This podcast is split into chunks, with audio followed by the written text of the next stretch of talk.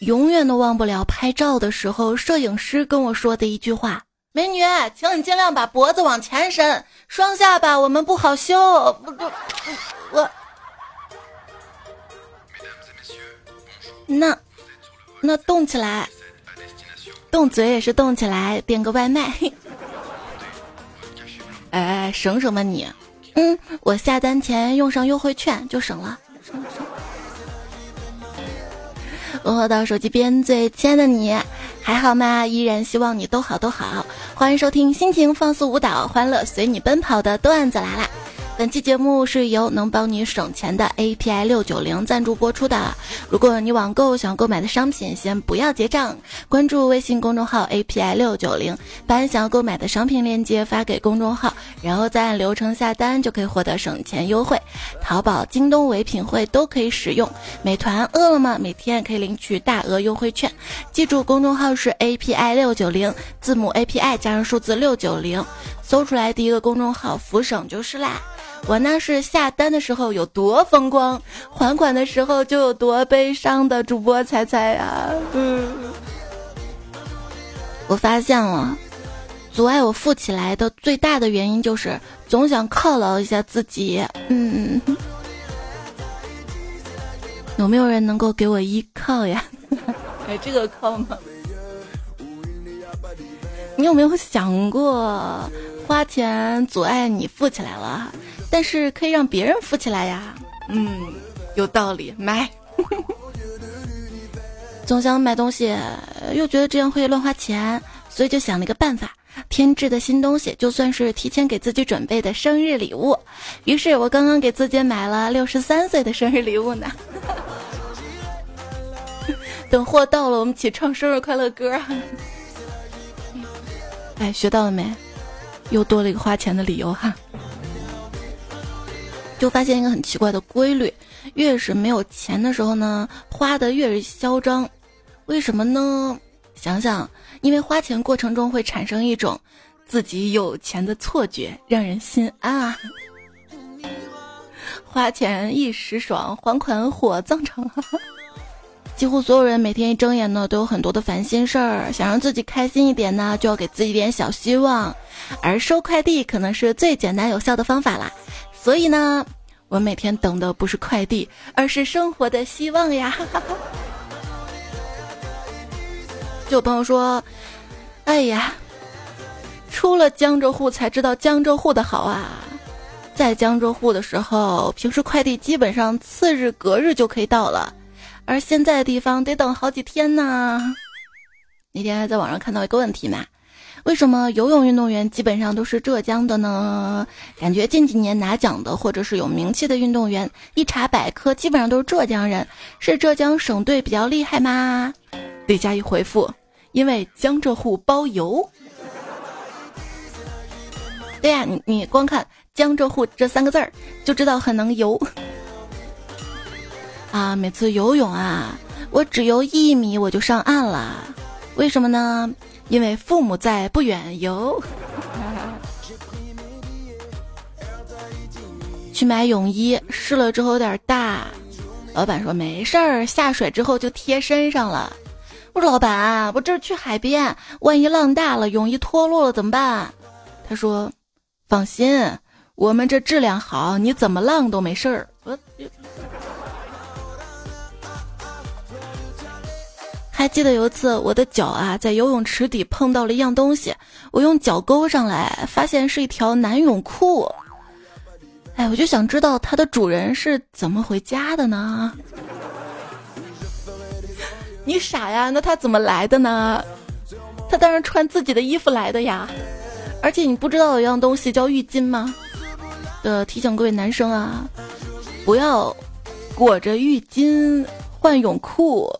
尤其是在有很多人的情况下哈，因为那天我亲眼的见到一个男生裹着浴巾穿泳裤，结果浴巾掉了。还比较尴尬的是子飞鱼，他说他有一次去健身房游泳，估摸着时间差不多了，打算回家，出来之后懵了，拖鞋不见了，没办法，只好赤脚上街打车回家。路上司机就问我，兄弟。你咋不穿鞋呀？哈哈哈，让媳妇儿给赶出来了吧？没等我回答，他又拍拍我的大腿说：“别难过了，兄弟，我也经常被赶出来，只是没你这么惨，鞋都不让穿呐。”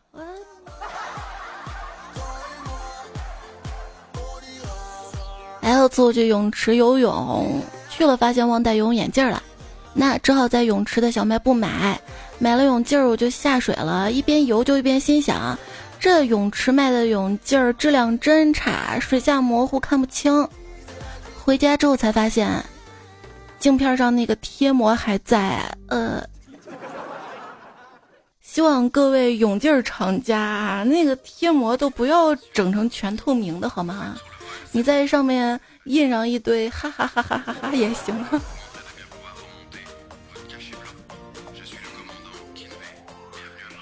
跟老公去游泳嘛，我累了就在旁边休息吃水果。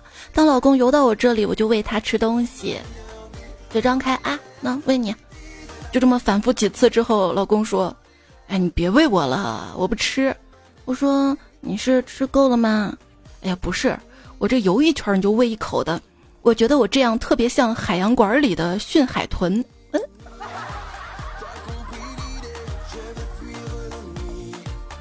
你知道为什么有些泳池不让跳水吗？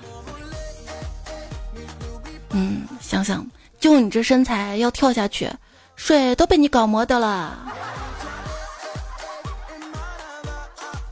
明天老公还说。我发现啊，自从我们在一起之后，每天晚上出来吃烧烤，把我吃的啤酒肚都吃出来了。我说没想到我们的爱情结晶会先在你身上体现出来呀！去医院体检，前面有个妹子拿了报告说血脂稠，结果就看到她自言自语道：“难怪我一百八十斤，原来是血重。”累个去！在沙滩上，老婆在老公面前搔首弄姿：“老公，怎么样啊？你看我减掉了一斤，你能看出我跟以前有什么区别吗？”这老公捡起块石头扔到大海里，然后说：“海滩上少了一块石头，你能看出有什么区别吗？”吹着炙热的海风，一步步向沙滩走去。啊，烫死人了！气温是四十度，体温才三十六度。羽绒服没有发热的功能，只有保温功能。所以在这种天气之下，穿了羽绒服的人是三十六度，而不穿羽绒服的人是四十度。你说谁凉快？谁凉快我不确定，但谁凉得快我能很肯定。啊，对了，你呀跟我在一起的时候要时刻注意防晒哟，因为我光彩照人。你这不是没光吗？哎，听众朋友们，就你们记得我的节目一定要听完啊，别走，不然走光了不太好。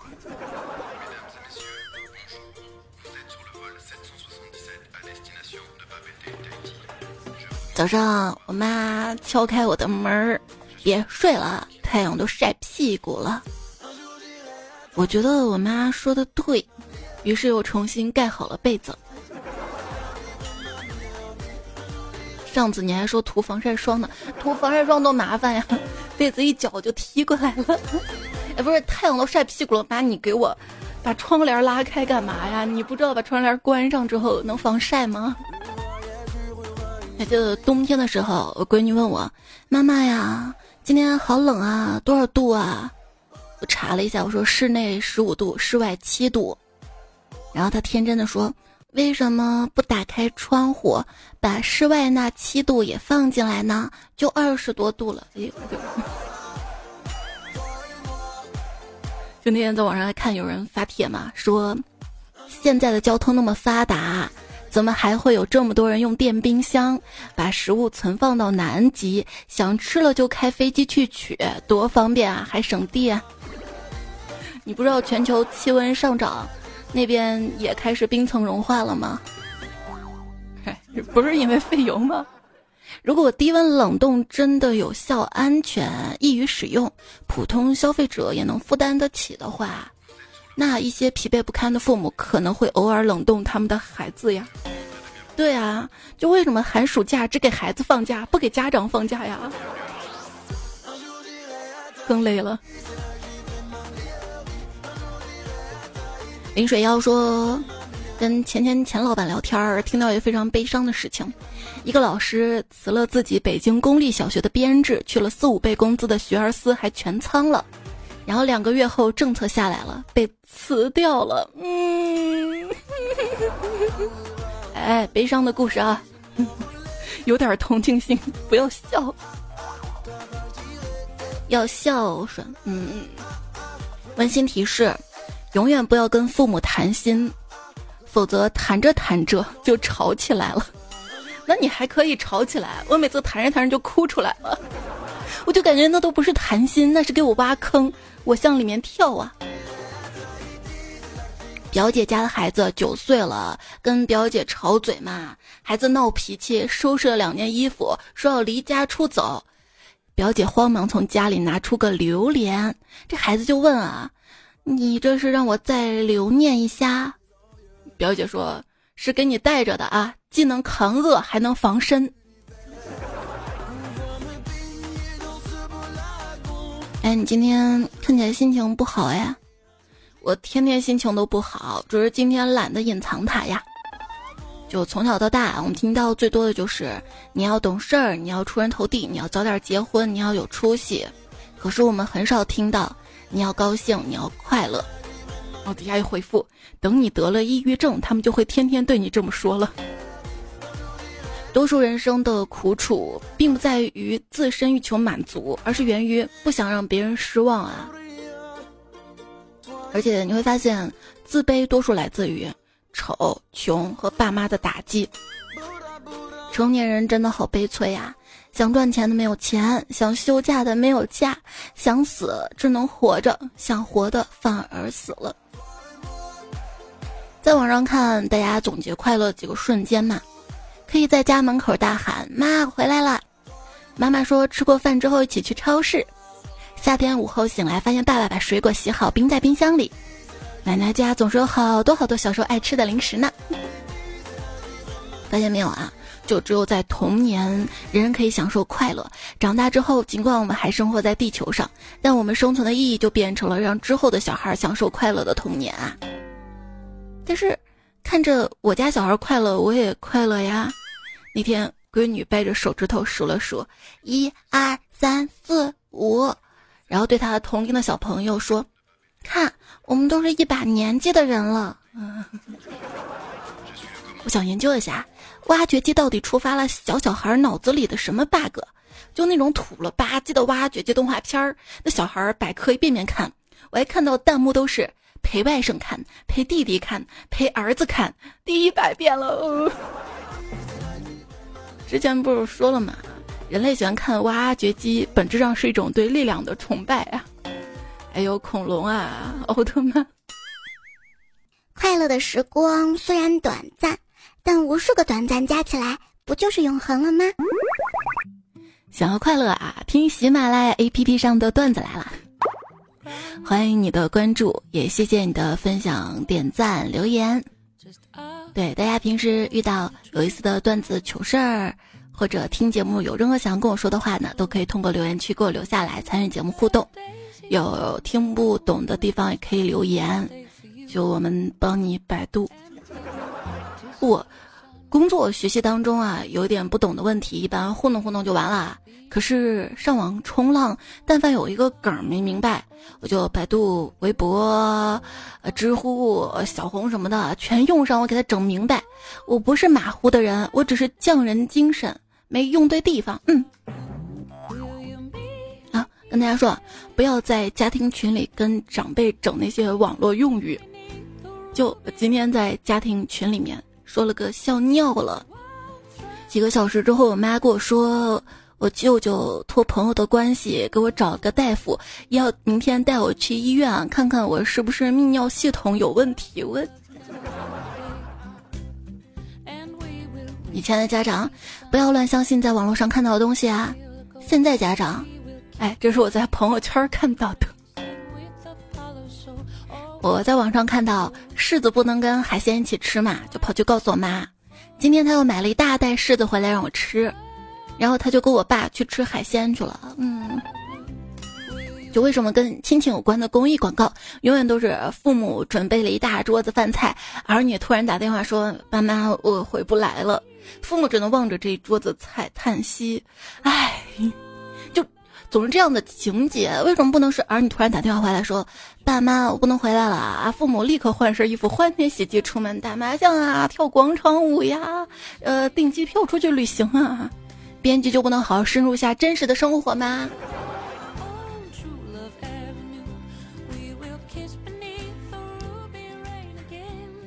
格格数十枕流呼，这位昵称彩票说，我爸有次给我发了五六条四五十秒的语音，我还没听完的时候，他发来文字，算了，不跟你说了，我等你一句话心都凉了，我我没听完，好吧。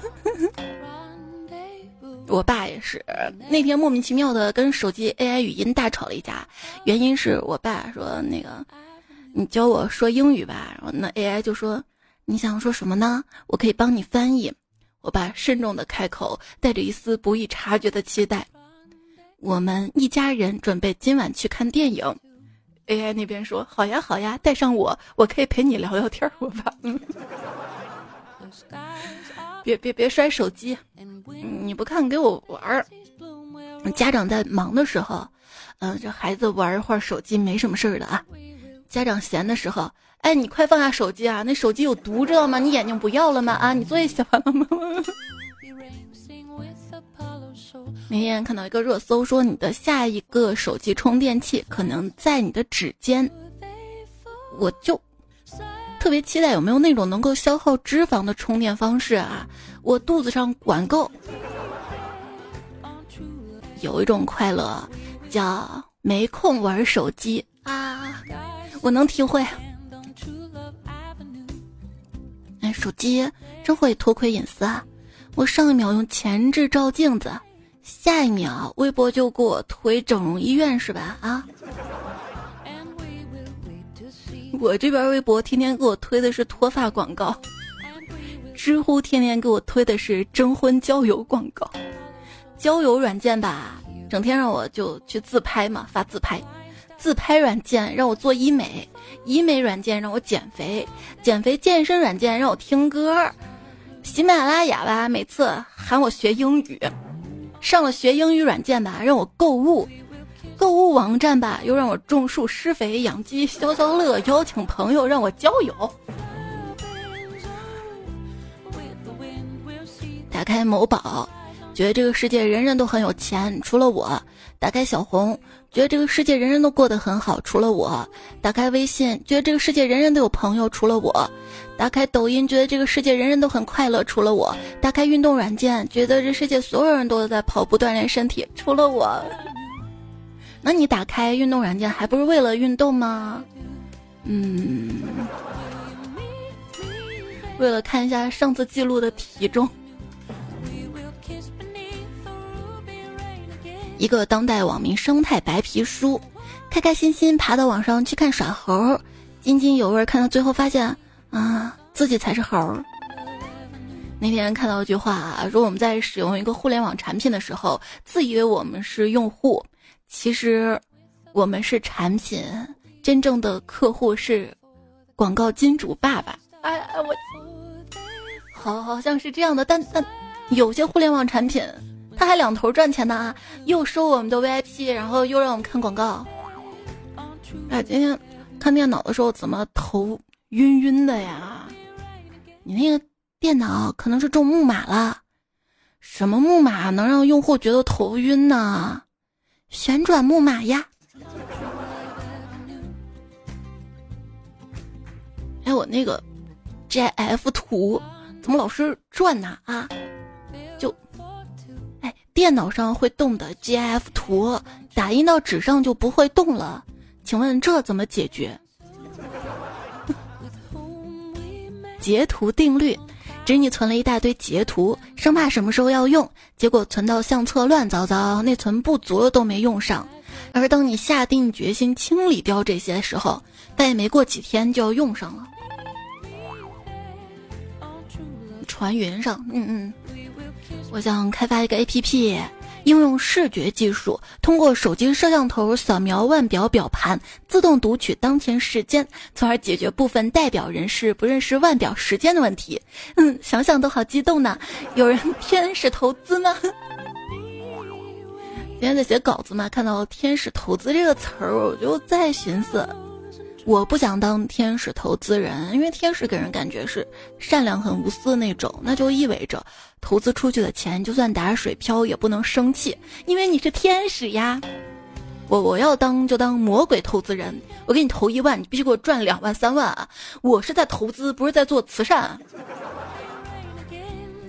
很多时候，一个 A P P 让我没有那么快卸载掉它的原因，往往是安装的时候把通知给关了。就不用，也想不起来删掉，而没有关通知的 A P P，哎，又发通知烦我，哎呀，我也不用它，算了，删了吧。这个也是我，就每次发一次微信公众号图文掉粉得来的经验，大概是不是？我一发文章，然后很多人看，哦，这个公众号我不看了哈，取关取关。哎呀，就是。哎，本来没想着删这个好友呢，他突然发来一条检测有没有删好友的群发，就想这个人谁呀？哦，没聊过呀。哎，也想不起来是谁，算算删了吧。好友是你一个个删完的，完了你还觉得没有人陪你聊天儿，孤独那种感觉啊，不是没人陪伴，而是不敢找人陪伴呀。就本来想找人聊天的，但是一想到其实我只是突然有点孤独。也没有太多时间，可能就随便说几句话。而如果对方聊开心了，我还要继续跟他聊，就感觉好麻烦呀，索性不聊了。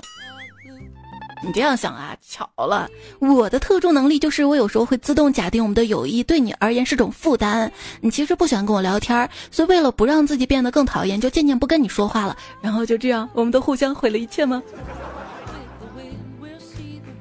如果说一个人经常对你说谢谢，那他。就是想跟你保持距离呀！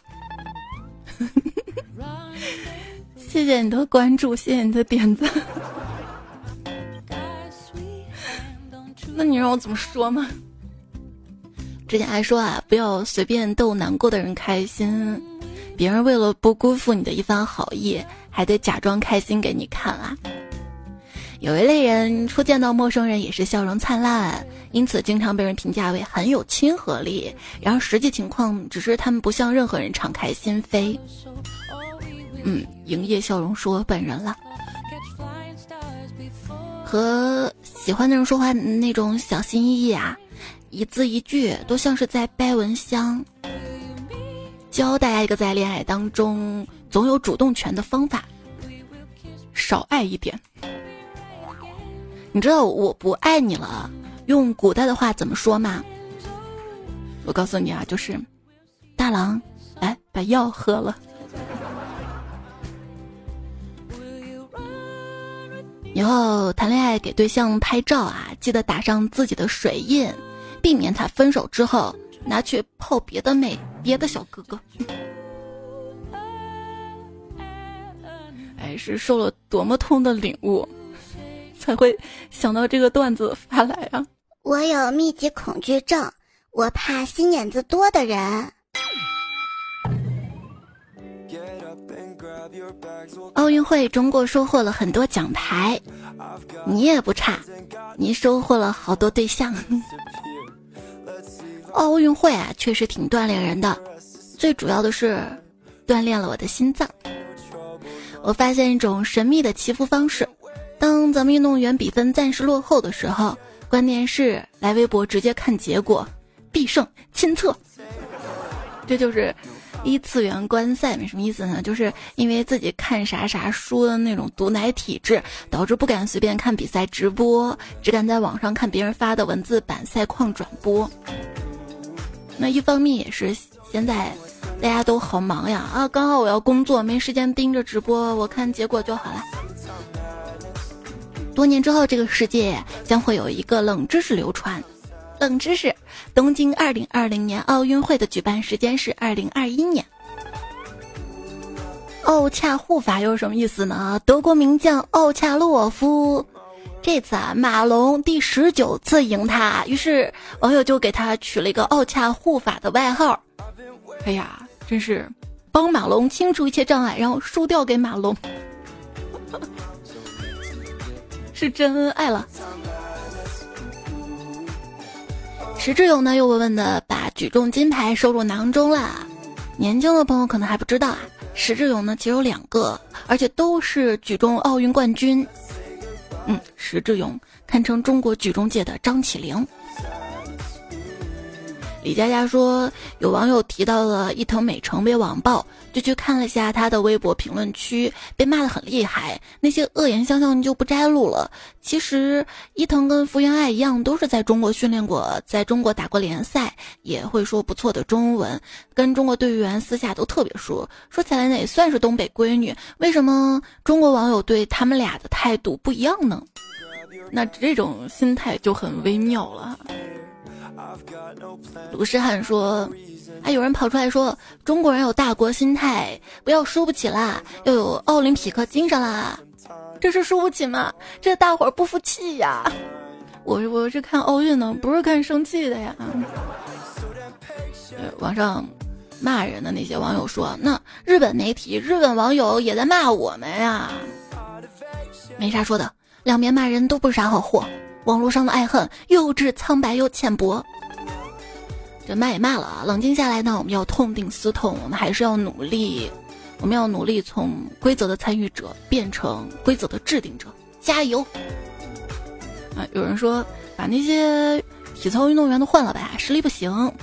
啊，有人回复说你行你上呀，然后他又回复说我二百斤我怎么行？哎呦，这是没点数吧，又有点点数。第十七金，中国包揽女子蹦床金银牌，朱雪莹夺金，刘玲玲获得银牌。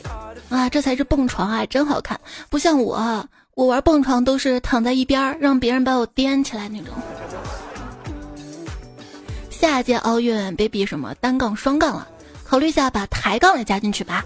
我看网上好多人都挺有实力拿的。有人说，我觉得奥运会可以引入末位淘汰制，综合下来最近几届的全球收视数据，把收视人数最低的十个项目直接剔除掉，同时在新增网友呼声最高的十项。想想奥运会如果有溜溜球呀、UFC 啊或者拳甲格斗之类的，估计能好看不少啊。那电子竞技、广场舞、扭秧歌、踢毽子、抽鞭子一系列都很有希望的。突然很想很想很想看了，还可以比，就谁能在。东京奥运会的那个纸床上面跳跃最多，床还不坏。不不不，这个不敢，要赔钱的。就是韩国运动员呢的纸壳床裂开嘛，对此奥组委方面表示，如果是由于运动员自己的原因导致这个床损坏的话，运动员需要赔付给日本方面相关的费用，而且还还挺贵的。就还是我们国家这个运动员机智啊，打地铺。要我去，我也打地铺，倒不是因为我重，我是怕我尿床。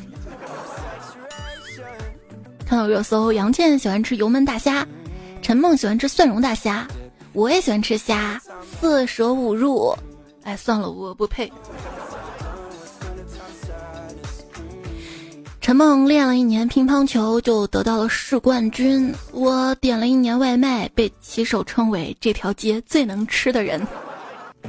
啊，如果点外卖的话，记得也可以用公众号 API 六九零啊。它除了网购可以省钱，每天呢还可以领二到十元的美团跟饿了么的外卖红包，每天都可以领哟。如果奥运会有熬夜跟干饭项目，相信在座的各位都是种子选手。也有听说看了东京奥运会开幕式之后嘛，饭桌上跟女儿聊起来，我说咱们祖国零八年奥运会开幕式你看了吗？旁边他阿姨就问零八年丫头几岁来着？我说这丫头二零一零年出生的，一零减八等于二，两岁吧。旁边他阿姨说还两岁呢，你那会儿还没结婚呢。哎呀，我觉得我数学老师得被我气得高血压了。当时我说了你个段子嘛，看两遍觉得没问题啊。哎，十减八就是二啊？难道嗯？你们千万不要惹那些 IQ 值很高而 EQ 值忽高忽低的那些人。一个脑外科医生跟朋友喝酒嘛，告诫在座的各位，那 IQ 值很低而 EQ 值又不稳定呢？啊，也不要惹大猩猩。昵称，他的昵称叫“嗨小爱同学”。他说：“人一恋爱就变笨，那无法恋爱是不是就因为智商不能成为负数？”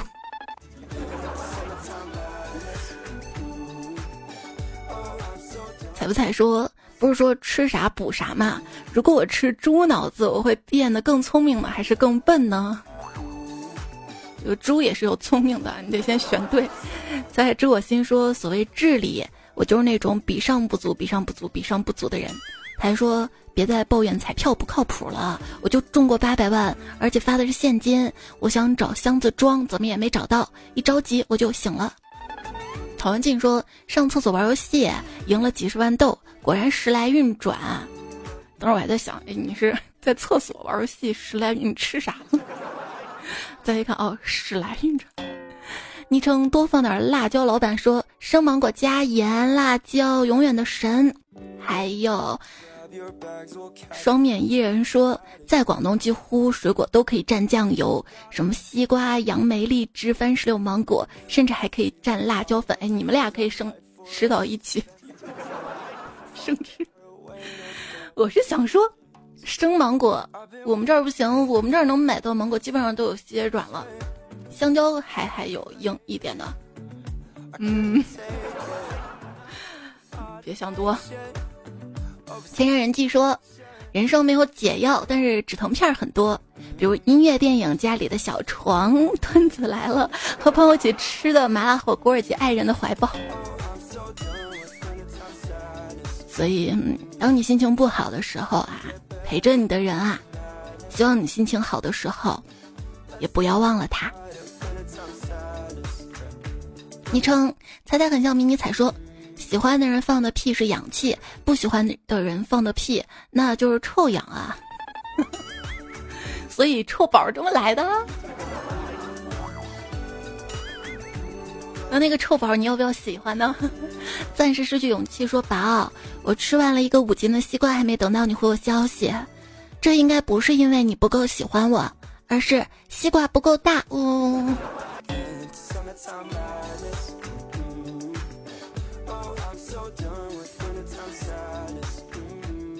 峨眉半仙说：“怎样才能让女神叫自己老公呢？首先跟大家一起说话，内容很简单。你说老公做家务好还是老婆好？他一定会回答老公。昵称五条五说老婆说，从前有三个人叫紫薯、地瓜、南瓜。有一天，地瓜约南瓜出去玩儿，南瓜问都有谁呀？地瓜说：我只属于你。换的日记说，我发现蜜雪冰城的。”你爱我，我爱你的调可以套用所有的七言故事。阁下何不通风起，扶摇直上九万里。彩彩说：“我用蜜雪冰城的 rap 格式给彩彩写一首。”有段子，有彩彩，段子来了出悲哀。多大考会长高，想要猜猜给拥抱。猜猜眼罩去疲劳，配段哎，那高潮部分不会唱。人之初，性本善，多多点赞变好看。听了段子，心情好，关注猜猜要记牢。谢了。风不快说。不是说看到彩虹运气会变好吗？为什么我却被淋成落汤鸡？彩虹说：“难道你没看到我颜色比较淡吗？因为我要给你点颜色看看。”嗯，进度条君撑住，说单身万岁，不然晚上睡觉的时候就不会因为抱着睡而热的要死。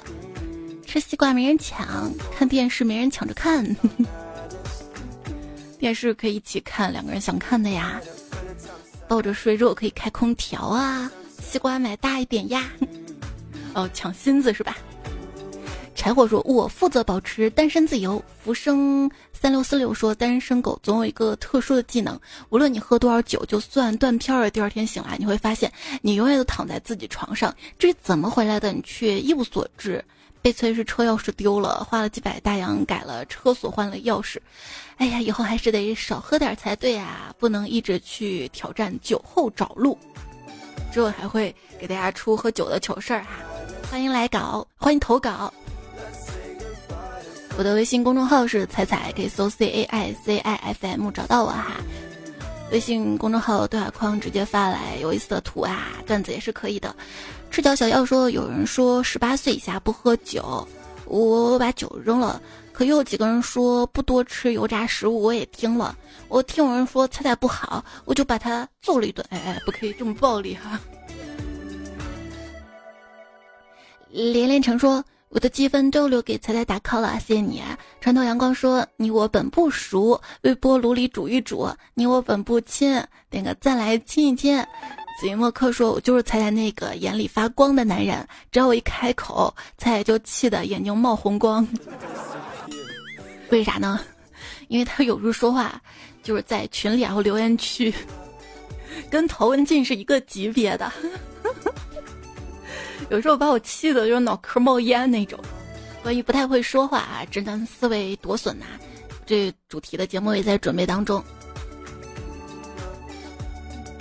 小新说，好多年都没有听了，最近诸事不顺，突然想起了彩彩的声音，又下回喜马拉雅了。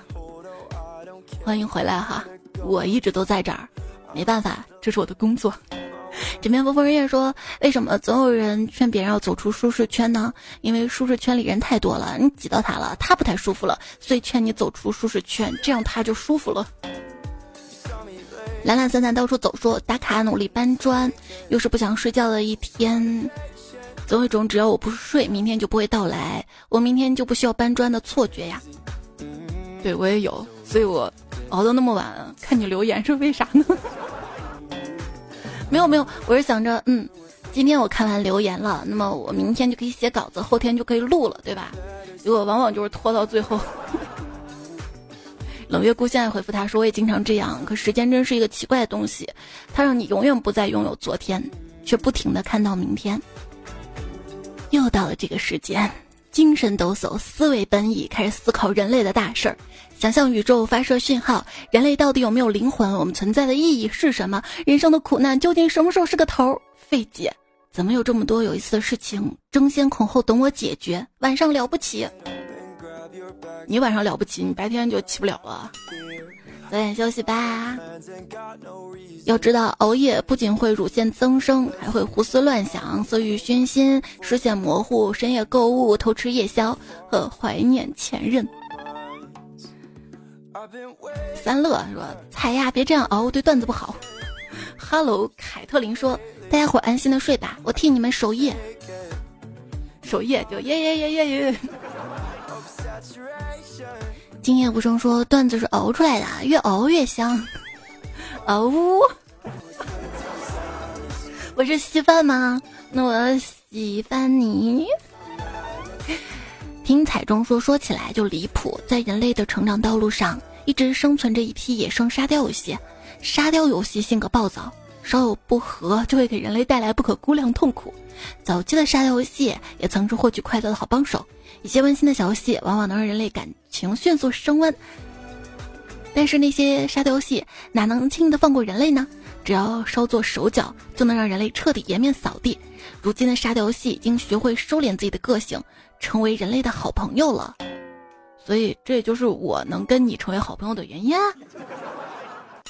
十八岁小新说：“为什么打游戏没伤害？因为没有买卖就没有伤害。”小伙儿，你需要充钱呐！十只小豆芽说：“我来跟大家科普一下老六什么梗。”葫芦娃当中啊，排行第六那个兄弟不是能隐身嘛？他每次都是靠着隐身来改变这一局嘛。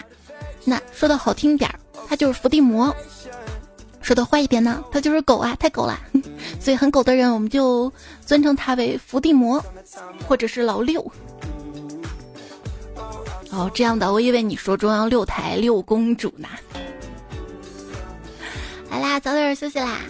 最后用单身狗为奴的段子，鸡汤段子结束节目。他说：“我觉得人长大之后，有了自己的思想跟人三观，一切过程跟结果都是跟自己的博弈。自己想通了，全世界都会绕路；自己画地为牢，便会万劫不复。”亲爱的，请你一定要心大，一定要想得开，一定要放过自己。对啊，这个世界即便它糟透了，它都不是你的错。但是它没有变得更糟，这就是你的功劳啦！要爱自己哟。也希望彩票王卓越还有小黄 C Y Y，你们都可以好。愿山河无恙，愿人间皆安。这期跟上期的作者黄腿长葫芦里头卖关子，剑客呆飞，此外右上角支付海里同学哭不哭喊不喊？回转小马甲，当红炸子鸡小陈，画面孙中立的手指南无金教授，中正连友。